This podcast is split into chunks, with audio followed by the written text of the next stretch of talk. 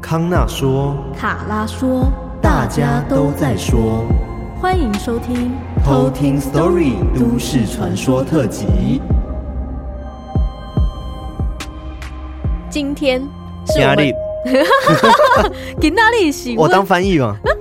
今天给哪里？是我们洗袜袜洗袜郎。蛙郎啥？你知道蛙郎是什么？是蛙郎吗？哦，喜万洗哦，洗袜。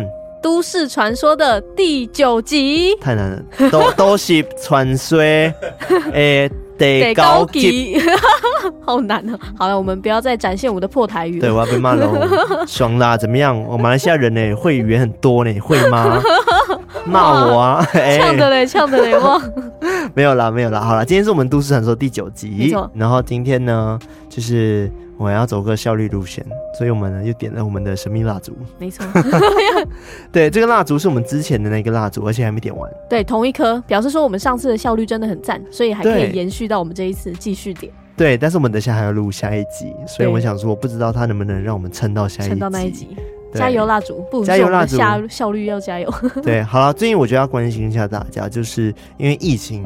其实现在还是算蛮严重的，对啊，时期嘛，还是高原期。我真的觉得，到底谁还没中过啊？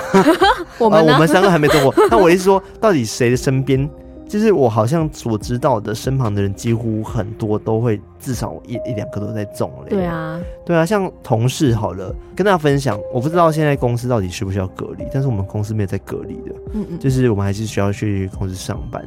反正就是我们公司十几个人嘛，十几个二快二十个。然后有一天呢，就有个男生说：“哦，不太舒服。”嗯，然后他就回家，然后就传了一张照片说：“嗯、哦，确诊了。”哦，对，他就坐在我对面那一排，这样子、嗯、就蛮近的。嗯、OK，然后这时候呢，老板呢就想说：“哦，那就好好休息。”就这样子，就没有再做什么特别的事情了。嗯嗯，对。然后后来呢，隔了一周，就我们去上班。嗯，然后结果我在前天的时候。另外一个女生也确诊了，就坐在他隔壁。对，传播力。我想说，嗯，这样子的话是不是有点危险啊？但老板想说应该没差啦，就是这样子啊，就是。哦哦哦。对，你知道为什么吗？因为老板自己中过。哦，对啊，所以他就觉得好像。我不晓得是因为其实公司现在其实不需要再隔离的吗？还是怎么样、欸？哎，就是为什么可以宽限到这种地步？嗯，对。对，就是、但现在隔离的那个政策的确是比较放宽。对，我能理解啦，就是可能会希望说大家都能正常的正常的生活，不要影响太多。嗯，对。但是我觉得如果重的话，因为轻症跟重症好像很难去琢磨它，对不对？就是很难去不知道说你今天会是轻症重症啊？对啊，就是完全随机耶。对啊，应该理论上说有人中就应该要消毒啊。对对，就要消毒，然后。呃，就是尽量不要处在高风险的情况，尽量不要。我觉得很难，啊、尤其是上班族，每天大家捷运，就艾瑞克现在最安全，但是他碰到我们，所以很危险。哦，对，因为他几乎都不出门这样。对，但是你公司应该也很多人中吧？对，一堆啊，一堆吗？一堆。那但很多中了又回来，或者是之前中过的，然后现在又中。哦、嗯，对，就是而且隔很短，差不多一个多月，嗯、然后就又中了。嗯嗯是是，我相信那个之前那个保险公司应该破产了，哇，就 是各种各种理赔，各种理赔赔到不行。嗯，好了，还是希望大家就是注意身体健康哈，然后尤其是社区的各位大大们、各位好邻居们，嗯、因为我发现社区有好几位。就是好邻居都有确诊，但是呢，他们都还在熬夜，都不睡觉，这样子。啊、好好请大家就是照顾好自己，然后就是好好休息。对啊，对，早日康复。真的，真的。好的，那今天都市传说呢是由卡拉来跟我们分享。那你今天要讲的都市传说是？嗯，对，其实今天的这个都市传说是有偷听课也是敲碗，之前在 IG 有敲碗过的，嗯嗯嗯、叫做南华山小矮人。哦。南华山小矮人，对，所以是跟山难系列有关系的。没错，记不记得我们最早期的时候就已经有讲过什么黄衣小飞侠，然后红衣小女孩这种系列，对对对，某型那系列的，嗯嗯嗯。然后我们这次也是要来讲关于山难的一些传说，哇对。然后南华山小矮人就是其中之一。哦，那你今天故事也是跟南华山小矮人有关系吗？其实没有关系，但他跟黄衣小飞侠有关系哦。对，居然有偷听课。什么？对，他说他真的之前有遇过黄衣小飞侠。真假的？对，超酷的。他这个偷听课叫做大河。大河。对，然后河就是那个和风的那个河。嗯。大河。然后他说：“康纳、卡拉，你们好，很喜欢听你们的鬼故事。我是最近才听的听众，我叫做大河。”等一下，他什么时候投稿的？会不会一年前的最近才听？最近。所以他现在可能是老偷听课的这样子。对，有可能。然后他有说。我会叫大和的原因，是因为他的外婆是日本人，oh. 然后他在某一间神社担任类似住持的工作，嗯、然后至于哪一间就不太方便透露。Oh, 但是外婆她那边都会代代相传有灵异体质，嗯，但是到他妈妈这一代的时候，不知道为什么妈妈没有继承到这个体质，嗯、反而是大和他自己本身有被继承到，嗯，对，他就想说，嗯，应该是隔代遗传，oh. 这样子就比较特别然后特别哦，他说。他之前在听我们最早节目的时候，有提到黄衣小飞侠，哎，然后他有自己的亲身经历，好期待哦，希望可以跟我们分享。哇塞，哇塞，哇，那就不是都市传说，你遇到了耶？对啊，他遇到了本人呢，本人。好啊，那我们接下来就来偷听 story。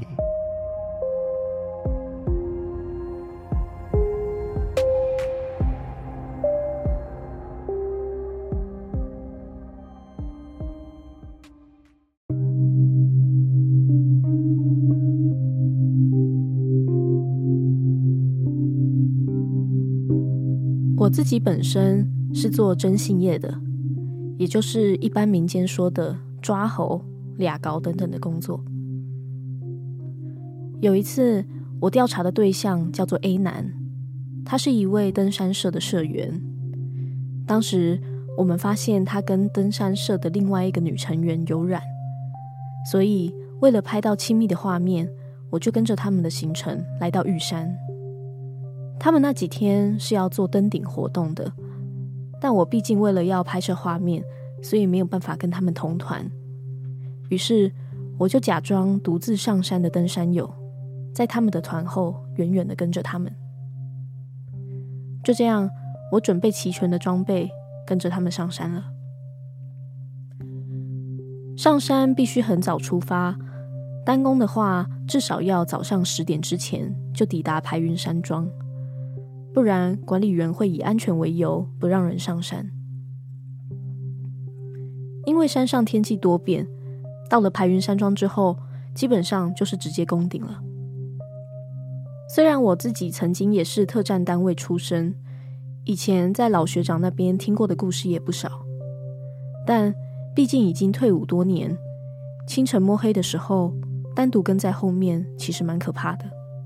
心中也突然冒出很多之前听过的魑魅魍魉的故事，其中之一就是偷听史多利讲过的黄衣小飞侠的故事。当时在排云山庄休息的时候，浓雾四起，几乎伸手不见五指，气温也相当的低。我刻意在他们那团出发之后，过五分钟去上个厕所再出发。顺便整理一下我拍到的照片。我整理完出发之后，大约不到五分钟的时间，我就听到前面有走路的声音，是很多个人在走十字路的声音。我心想：不会吧？我都特地给他们多五分钟的时间了，他们怎么才走到这里？当我心里正觉得奇怪的时候，浓雾慢慢的随着风飘散，映入眼帘的是五位穿着黄色雨衣的粗壮大汉。奇怪的是，明明在登山，却感觉不出他们的装备，感觉就好像只是套了一件黄色的雨衣。在雾散去的同时，我抬头。并且跟他们对望了，感觉有十分钟那么久，但实际上可能只有一分钟的那种感觉。后来我意识到，我可能遇到了，我下意识的问了一下这五个壮汉：“请问登顶是从这边上去吗？”这五位壮汉不约而同的指向他们身后的那条山路，那条山路很小，大约是只有一个人能走的宽度。我便点了点头，跟他们说声谢谢，就说：“啊，我在这边休息一下，你们先走吧。”后来我等他们走远了之后，刻意走了跟他们指的不同条的山路。此时浓雾又逐渐的变浓，我在往前走了不到十分钟左右，才渐渐的听到我跟的那一团说话聊天的声音。后来我在回程的时候，又再次经过了那一条五位壮汉指的道路。基于好奇心，我鼓起勇气过去看了一下，我才发现早上看到的那一条小山路，其实是悬崖。真的好险，我有记得之前老学长的指示，没有照着他们给的路走，不然我可能就再也走不回来了。这就是我的亲身经历。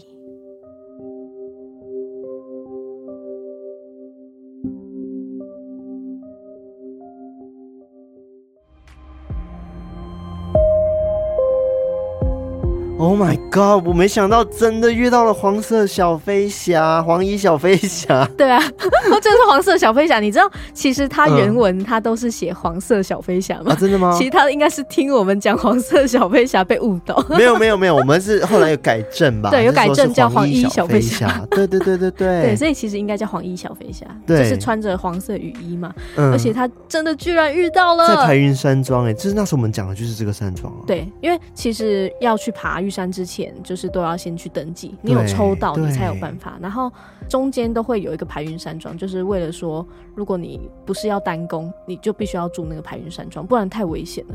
Oh my god！我没想到真的会，真的就真的我们身旁偷听课有人遇到了黄衣小飞侠，哎，对啊，好危险哦，对啊，超可怕。而且他说粗壮的大汉，嗯，然后感觉就明明是登山，但他就好像没有什么装备，就真的只是套一件雨衣的那种感觉。然后里面是裸体这样。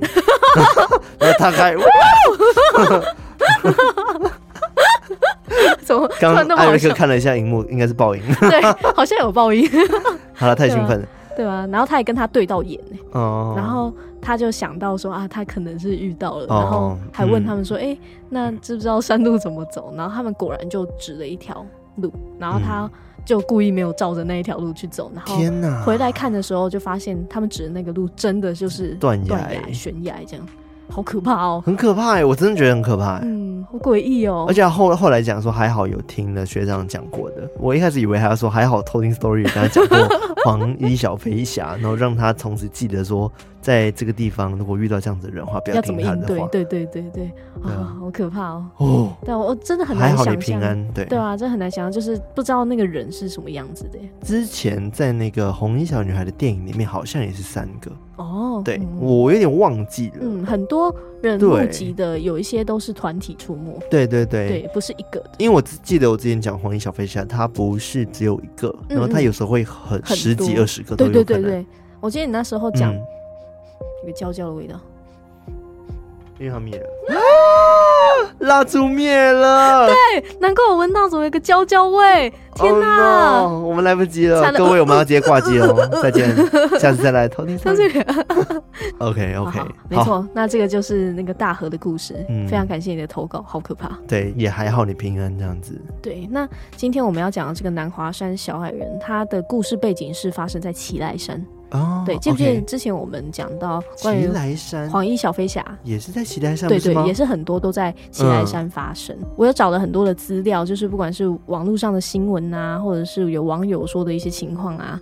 然后另外还有就是主要的资讯都是从之前怡安给我们的那一本《台湾都市传说百科》这本书去参考的。嗯，我先跟大家稍微介绍一下这个奇莱山好，因为应该很多人如果是没有爬山的话，应该不会去知道就是奇莱山它的背景。它其实位置是位在南投县跟花莲县的交界处。嗯，然后它是在中央山脉主棱的北段。嗯，然后当时日本人是称它为 Kirai。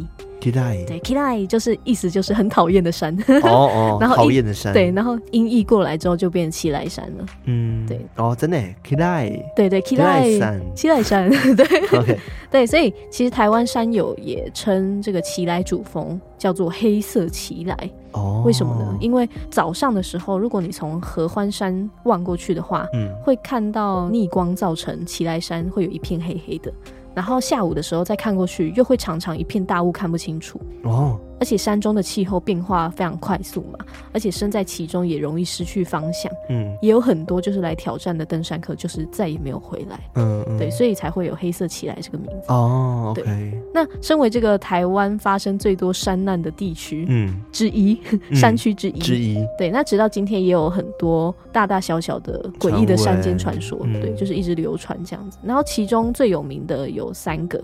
我先跟大家稍微解释一下，因为其实南华山小矮人是依附着山难故事才会衍生出来的一个小传说。嗯，那先跟大家讲一下最有名的三个，就是山难的一个事件。好，第一个是清大登山社的事件。哎、欸，我好像听过，哎，对不对？清大的很有名。嗯嗯嗯，就是他是在一九七一年七月二十一号下午的时候，有六个清大的学生，嗯，就是登山社的学生跟一个台大的学生，他们组队一起去爬奇莱山。嗯，但是因为当时台风纳定来袭，所以他们一行人在狂风暴雨的袭击之下，一个一个都体力不支的倒下了。嗯，只有两个人，他们凭借着他们意志力到松雪楼之后才获救。嗯嗯，然后最终就是有五位清大的学生就。直接罹难，对。然后据说有一天，一个登山队遇到了大雨，所以借助那边的成功堡，就是一个地方。嗯、然后正当他们准备睡觉的时候，就突然听到门外响起敲门声。打开门就发现说，哎、欸，原来是有另外一队人，一样是冒雨，嗯，就是想要借住这样子。但是很奇怪的是，这一群人都不讲话，然后只低头整理他们的行李，这样。嗯，隔天一大早，这群人也就一声不响的就消失了。嗯，超像那个黄衣小飞侠 对 的那个情境。然后正当登山队还迷迷糊糊，只觉得说，哎、欸，这群人好像很眼熟的时候。他们再看一下屋子的四周，嗯，就发现那个墙上挂着过去清大登山队那五位罹难者的照片，哦，然后上面人的脸孔就是他们昨夜看到的那几个陌生人。哇哇塞，这个后劲哇塞，很可怕哎、欸，超可怕的。而且过去还有传闻说，清大的登山社有收过很多其他山友寄来的感谢信啊，嗯、就是说会感谢他们的学生在山友迷路的时候会指引他们方向。嗯，但是信中感谢的对象，这些社员们都不认识，只有老一辈的学长们知道说这是他们当年罹难学长的名字。哦。对，哇哦！就表示说，后来有人在爬山，然后会遇到一群人帮他们指正确的路，但就是他们。对，但其实就是好的。对，罹难的清大学生们，嗯，好可怕。那如果同时遇到了这群人，再遇到黄 黄色小 黄衣小黄衣小飞侠的话，打架打架打架，这 一人指一边，命运机会二选一。对，所以后来他们为了纪念罹难者，所以校方跟学生也有筹资。然后在奇莱山间有建造一个避难小屋，嗯、就是这一间成功堡。那后来因为地理位置的关系，所以这个山屋也常常会暂时暂放山难罹难者的遗体。哦，对，所以也有很多传说是关于成功堡的，就是也陆陆续续被传出来。嗯嗯嗯，嗯，这是第一个事件，比较有名的清大登山社的。嗯、那还有另外一个很著名的是叫做秋高事件。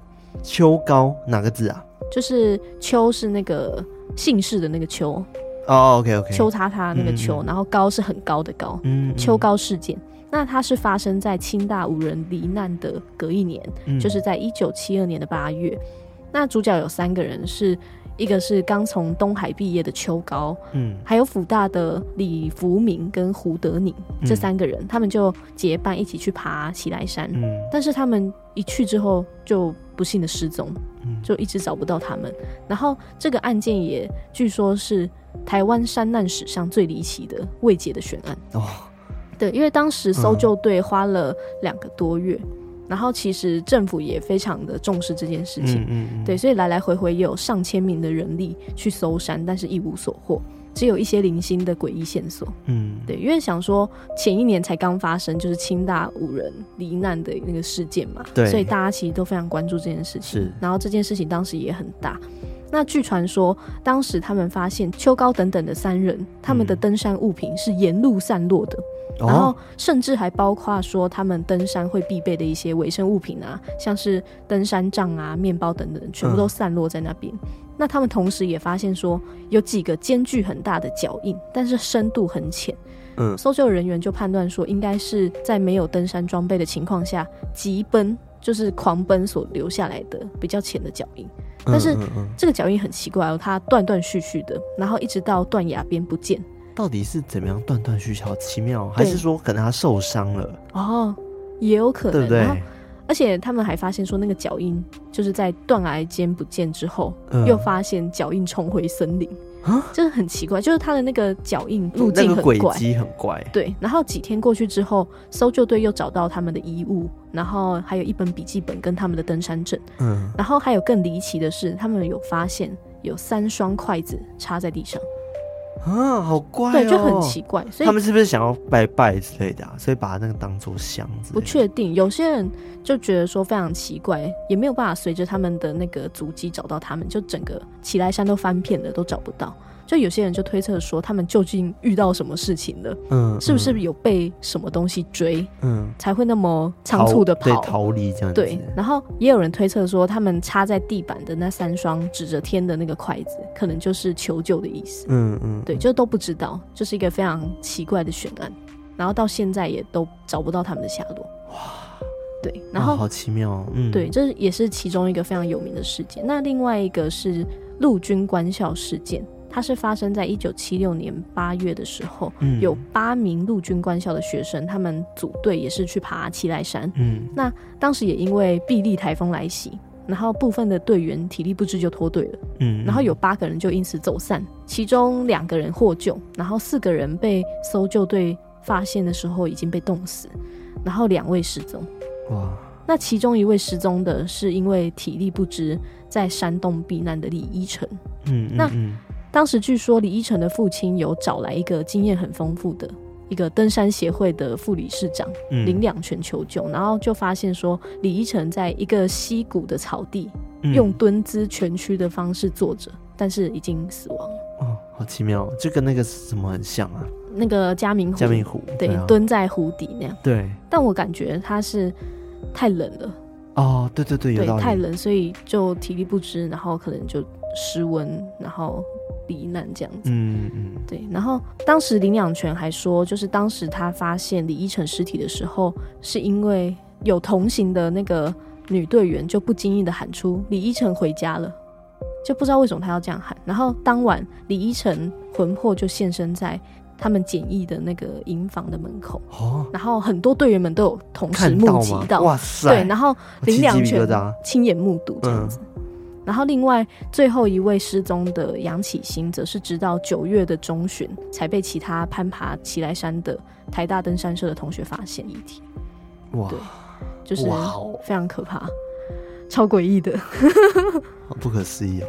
对，那今天要讲的这个南华山小矮人，他的传说其实是出自于一张灵异照片。嗯，这张照片是拍摄在一九八二年十一月十四日的时候。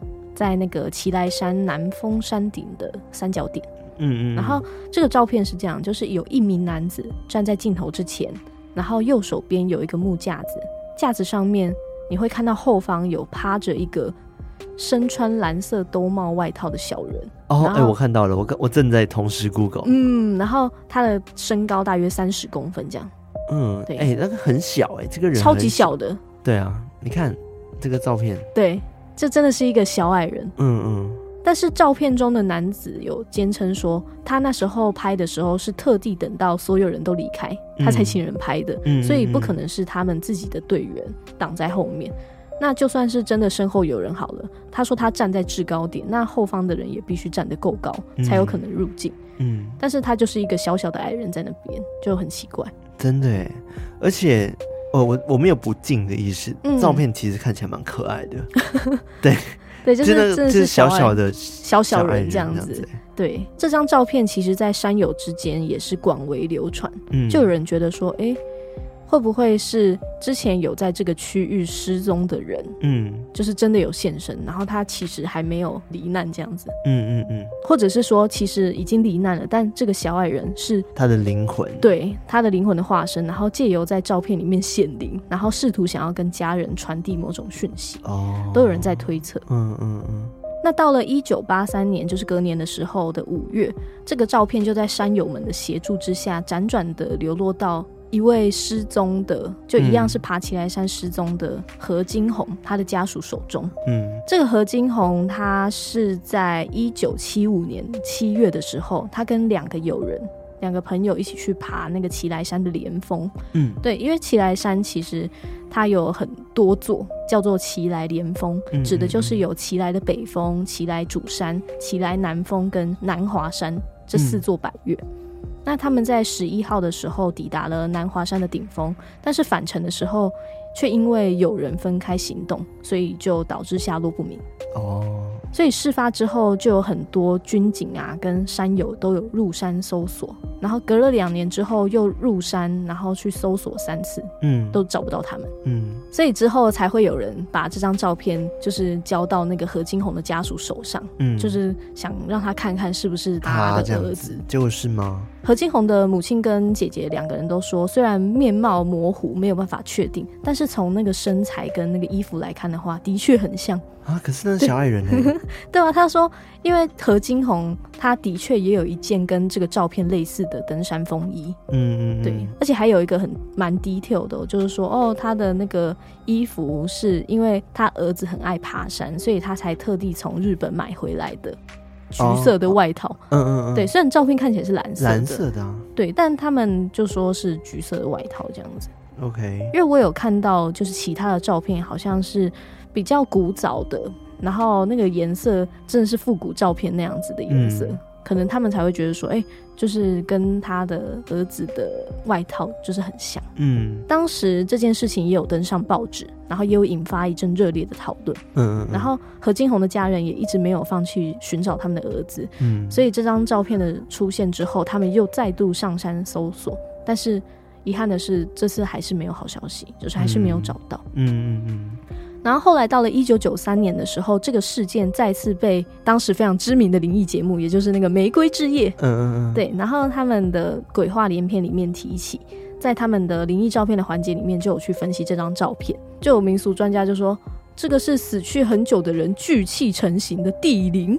哦，所以它不是一个人的灵体。对，就是可能是好几位，然后集合成的一个地灵这样子。嗯嗯嗯，那也有摄影专家就去解析说，这个照片应该不是伪造，因为如果是从暗房合成，或者是从重复曝光的这个角度来看，都不太可能。嗯，就因为它的影像非常的清晰，然后跟旁边的背景都没有出现任何的模糊，应该不是伪造的。嗯、而且当时他们在节目中就把这个照片的里面的那个小矮人称为南华山小矮人。哦，对，就是帮他取名叫南华山小矮人。对，但其实这张照片实际的拍摄地点是在那个奇莱南峰。奇莱南峰。对，这个不是在南华山，但是还是把它叫做南华山小矮人。Why？可能因为当时那个何金红是在南华山那边嗯失踪的嘛，嗯、所以他们容易就把这两件事情联想在一起。对，所以就大家可能就慢慢忘记这张照片当时真正拍的是在奇来山南峰，反而是跟何金红失踪的这个案件联想在一起，嗯、所以就直接把它叫做南华山小矮人。哦，对。而且，因为我当时在找资料，也有找到非常多。但很有趣的是，他们都跟秋高事件，就是刚刚讲到的，嗯，就是秋高跟其他两位朋友他们去登山失踪的那个案件，就是都联想在一起。因为当时那个在《玫瑰之夜》里面，主持人虽然是介绍这个事件，但是他没有很明确的说出当事人的名字，嗯，他就有说有一个母亲认出他是在十八年前登山失踪的儿子。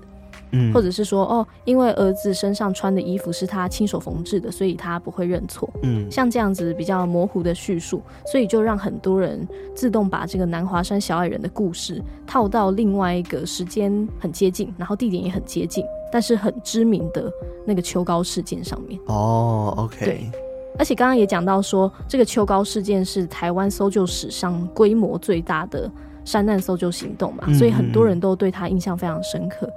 所以才会有很多人误会说这个南华山小矮人可能就是跟这个秋高事件有关。嗯嗯嗯。而且后来在网络上还有人列出说，还有第三个人，就是有指认说南华山小矮人就是他失踪的儿子。哦、就现在大家看到那个照片，都开始一个一个在指认。嗯嗯。然后这个资料是从那个刘川玉的。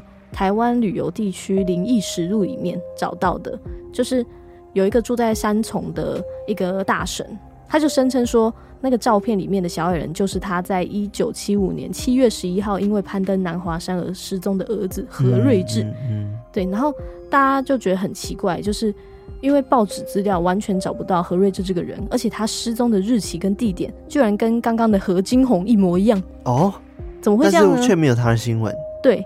然后原来是因为那个书里面有表示说，为了尊重当事人，所以这个主角是用假名去代替。哦，所以是同一个人。对，其实是同一个人，只是用假名去替换了。那也因为在传播的过程当中，可能大家不会去附上这个附录，所以大家就以为说，哦，又有一个人去指认说，同样的同一天失踪的人。对对对对的，其他人说是他儿子这样。嗯，那所以南华山小矮人他是有怎么样的一个？传说，我是指说他会像黄衣小飞侠一样乱指路，嗯，还是说还帮助你？呃，其实目前只有这个目击者，嗯、就是这张灵异照片有看到说有这个南华山小矮人，但是没有其他的目击者说哦，就是我真的去爬山的时候也有看到小矮人。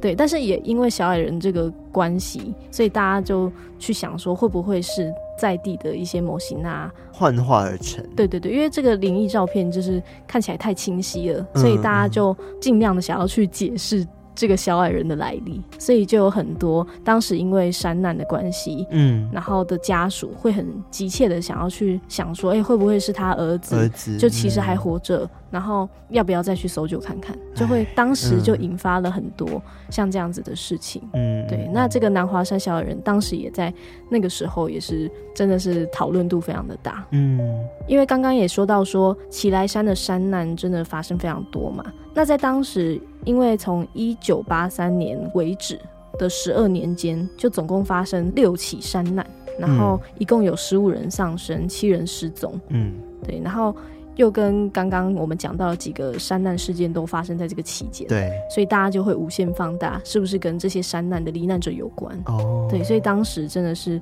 讨论度非常的大。嗯嗯嗯，一定会，而且以前。